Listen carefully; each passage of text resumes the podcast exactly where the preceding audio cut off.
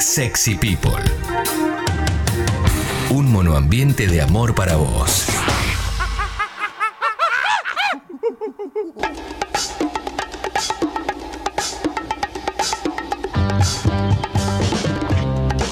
Once y 12 de la mañana seguimos haciendo Sexy People.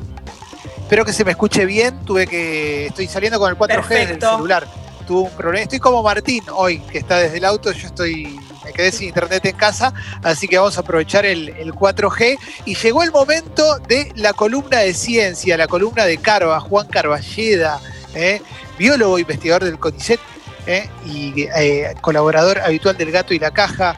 Carva, ¿estás ahí? ¿Estás bien? Carva, está, te, vi, te- habías congelado. Dije, Ah. Carva también se quedó sin internet. ¿Todo tranca?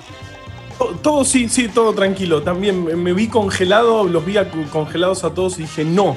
Pero ahora, ahora me- estoy, sí, creo que estamos estables.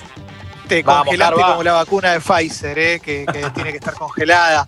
¿eh? Muy bien. Bueno, Carva, contame una historia, Carva. Bueno, eh, los lunes parecen ser los lunes de anunciar Totalmente. vacunas, ¿viste? Eh, Son para vos. Son los lunes de Carva. Los lunes. Sí, aparte, de- ya, cuando hablamos de, qué vamos a hablar eh, el lunes, dejamos, el, el- dejamos en suspenso porque seguro va a haber algún anuncio. Y hoy no fue la excepción, hubo un anuncio bastante importante eh, de la vacuna de Oxford y AstraZeneca, esa vacuna que, eh, en Argentina se está produ- produciendo y en otros países, pero nosotros la estamos produciendo. Y el- el- el- anunciaron que tuvieron un 90% de efectividad usando un, un- un esquema de dosis, es decir, dando primero media dosis y después a los 21 días una dosis entera y un 62% de efectividad dando dos dosis completas. Interesante. Eh, o sea que es más efectivo si das media dosis primero y una dosis entera después. Esto es lógico porque eh, son vacunas que todavía no conocemos muy bien. Hay que ver cómo, hay que armar eh, con con mucho cuidado los planes de vacunación y, las dosis y este, cómo va a ser ese esquema de vacunación. Pero bueno, es otra buena noticia. De nuevo, tampoco está revisada por pares, eh, es, es un anuncio de la empresa. Pero esta, pero esta vacuna, como vos decías recién, tiene la gran ventaja tal vez es que no necesita frío eh, de, ni siquiera de freezer. Con un frío de heladera ya la vacuna se puede conservar. Y esto es La podemos vender en la playa con la heladerita, digamos. Podemos ir vacunando Sí, por la sí, playa con sí. la heladerita. Sí, no sé si es el mejor lugar para vacunar. eh, eh, No. Bueno, sí. Eh, Pero, pero, pero, digamos, todos los vacunatorios y, to- y toda la estructura que ya hay eh, en todo el mundo para, para generar eh, estrategias de vacunación serviría para esta vacuna. Y esto es un montón, porque, eh, digamos, con, con- si la vacuna de Pfizer, que es la, la que más frío necesita, hay que reestructurar todo el sistema para dar masivamente una vacuna que necesita un frío tan extremo. Y eso, este, de, de hecho, en, en- en nuestro país ya se está armando, ya se llamó a todas las instituciones científicas a este, contar qué estructuras tienen, qué estructuras de frío tienen para ponerla eventualmente a disposición de eh, una estrategia de vacunación. Bien, bien, bien, bien. Me gusta, me gusta que todos los lunes tengamos una noticia. Carva, yo desde mi total ignorancia eh, estoy rompiendo un poco con, mi mirada prudente de la, de la situación con respecto a si se celebra o no celebra y cada vez me voy ilusionando un poquito más. No sé si está bien. Eso no significa dejar de lado los cuidados, ni mucho menos, ¿eh? pero eh, ¿tengo derecho a estar un poquito más ilusionado o, o todavía falta para ilusionarnos? Derecho a ilusionarnos, a ilusionarnos tenemos siempre. Sí, re- realmente lo que están, están viniendo buenas noticias. eh, lo, que nos están, lo que nos está diciendo todo esto es que parece ser posible una vacuna bien efectiva contra el coronavirus.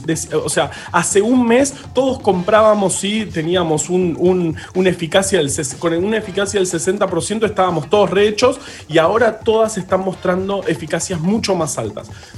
Igualmente, todavía no tenemos los resultados finales de esta fase 3 y todavía falta que lleguen las vacunas y armar la estrategia de vacunación, que eso es el otro gran punto. Eh, em, digamos, por ejemplo, en Estados Unidos se habla de este, empezar a vacunar eh, en diciembre, o sea, en diciembre se reúne eh, la FDA, que es como el ANMAT de ellos, y todo indica que van a probar de emergencia em, la vacuna de Pfizer.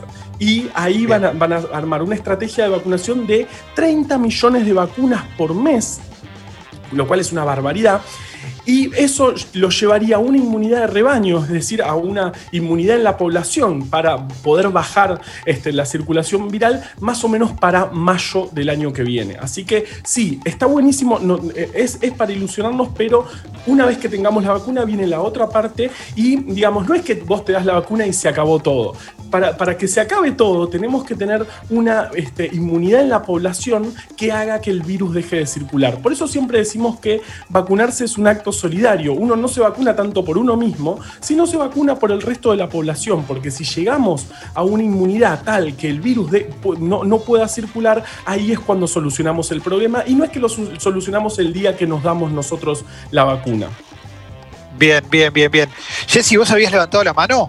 Sí, en realidad primero te iba a preguntar, Carva, por el tema de las fechas y todo, pero lo respondiste recién, así que se me ocurría otra pregunta. Ayer leía un tuit que me parecía bastante acertado, que decía algo de, bueno, ahora eh, la gente que desconfía de la vacuna para el COVID se hace la que en las vacunas anteriores sabía todo lo que tenían las vacunas, cuando en realidad nadie sabe eh, y, siempre nos vacunamos, ¿no?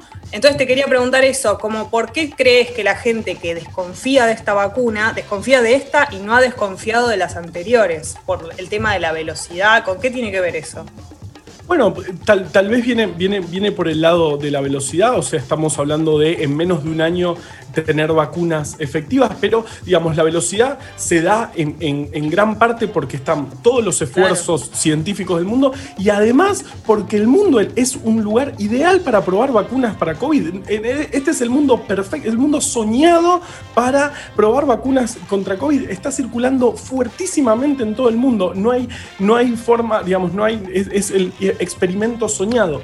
De todos modos, eh, no, este, la, otra vez eh, en los reportes que da el Ministerio de Salud a la mañana, hicieron, contaron los resultados de una encuesta a trabajadores de la salud eh, sobre la percepción de esta vacuna. Y el 66% de trabajadores de la salud, eh, que incluía todos los trabajadores de la salud, enfermeros, médicos, médicas, eh, trabajadores administrativos, y todo, todos, este, dio un 66%, o sea que hay eh, eh, un 34% que todavía no se vacunaría y pocos de ellos no están dispuestos a cambiar de opinión tan fácilmente. Así que hay que hacer un trabajo muy, muy este, cuidadoso en la comunicación de esta vacuna porque todavía no, no tiene tan buena percepción y si bien todos queremos salir de esto, no, no hay tanta confianza todavía en esta vacuna.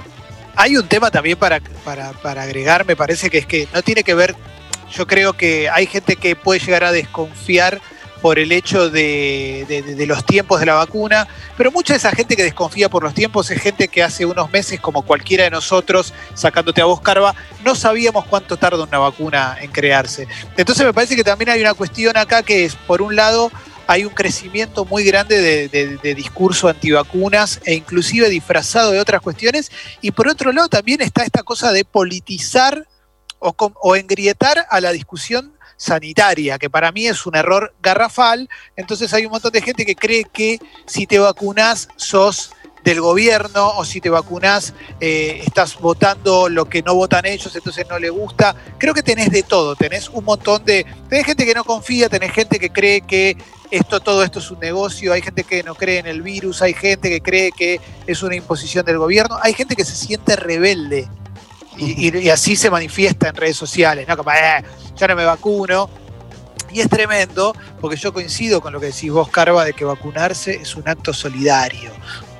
Y, esos discursos que dicen investiguen, investiguen, a mí me, dan por las bolas, porque investigar, insisto, esto ya lo dijimos 200 veces, pero investigar no es ver un video de YouTube en el cual otra persona como vos te cuenta una teoría conspirativa y vos la crees y si no, mirá, ¿ves? Esto no lo dicen los medios, y no lo dicen porque es una pelotudez quizás. Porque en definitiva tenemos que creer en, la ciencia. Perdón, Carva, sí. No, no, justamente el peligro es poner al mismo nivel esos dos discursos. Poner al, nivel, al, mismo nivel eh, eh, un experimento revisado por toda una comunidad científica que un video de YouTube que eh, dijo alguien filmándose. Eso, ese, es un peligro muy grande. No, no son dos opiniones. Son, tenemos evidencia de uno y el otro es un video que no tiene ningún fundamento.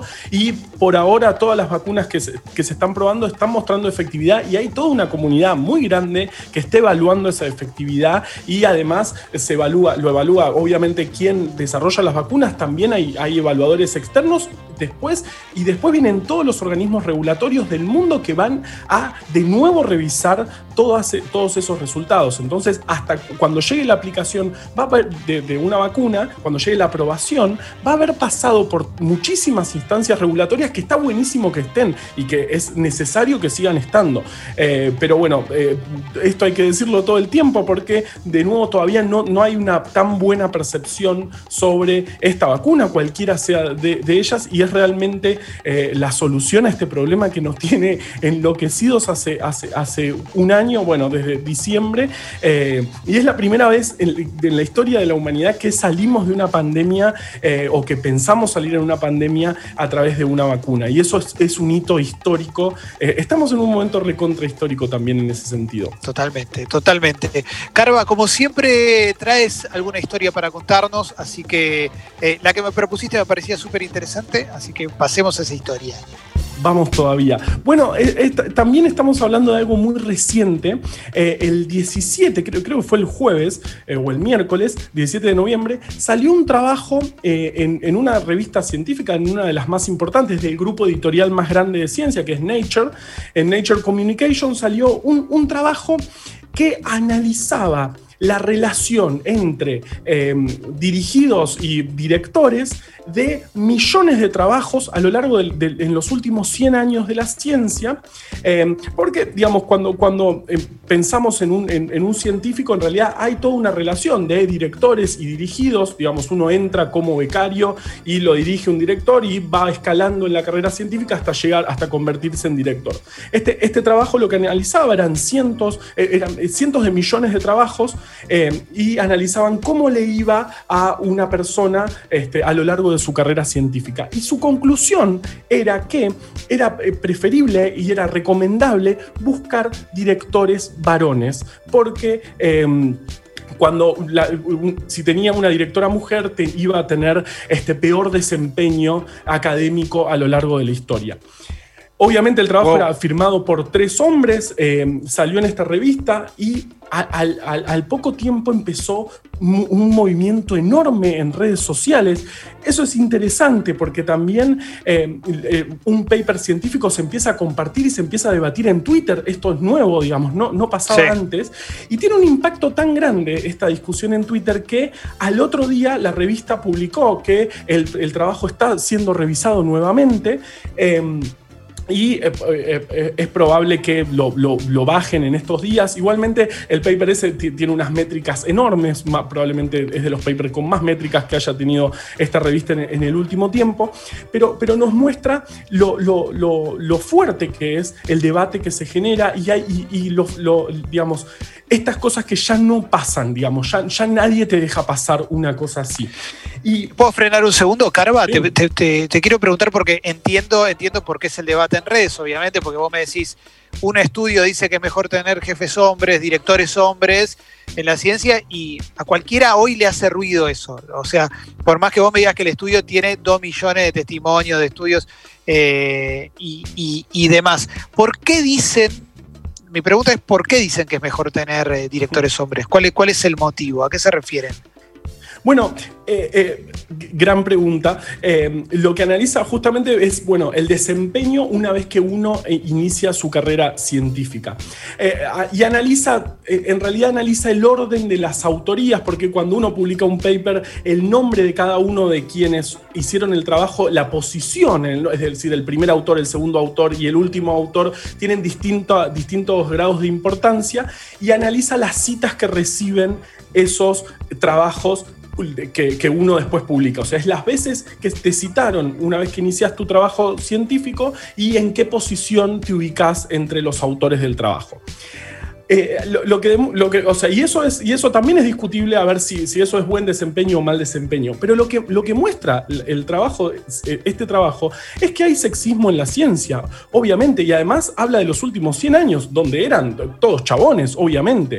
Y hay, hay, hay, diferencias estructurales. Por ejemplo, en nuestro país, eh, la carrera de investigación del CONICET, en, los rangos más bajos, eh, está bastante equilibrada en género. Incluso creo que es un poco más mujeres que, varones. Pero si vamos subiendo en los escalafones, se invierte y es recontra mayoría de varones. Entonces, y está, está recontra demostrado que los varones, este, los hombres tienen más... Este, reciben subsidios de más, eh, de más plata y llegan a posiciones de poder en la ciencia este, más que las mujeres, por un montón de motivos. Está el techo de cristal, está esta inequidad este, a, la hora de, la maternidad, justo en un momento de la carrera donde, donde, donde se empieza a crecer y, bueno, y la, maternidad es, es, una desigualdad también que impacta en, en, la producción científica. Entonces, lo que está mostrando este, este trabajo, lo que debería mostrar, es que hay sexismo en la ciencia y en lugar de recomendar que busque jefes hombres, tendría que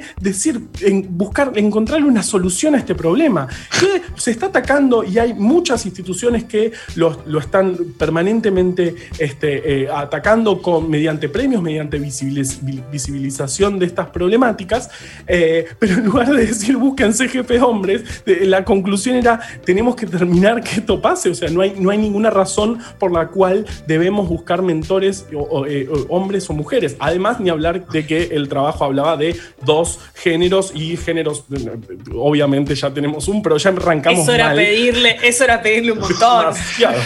Demasiado. Buenísimo, como, como, como, con el título que le pusieron, terminaron reforzando lo que deberían haber contado antes.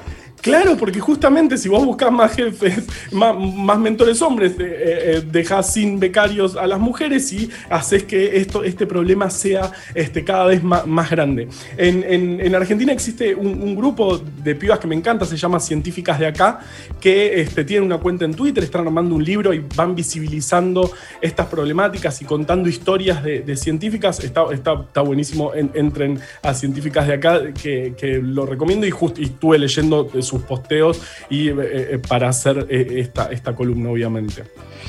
Carva, buenísimo escucharte una vez más. Vamos a subir todo a Sexy People Podcast para poder compartirlo.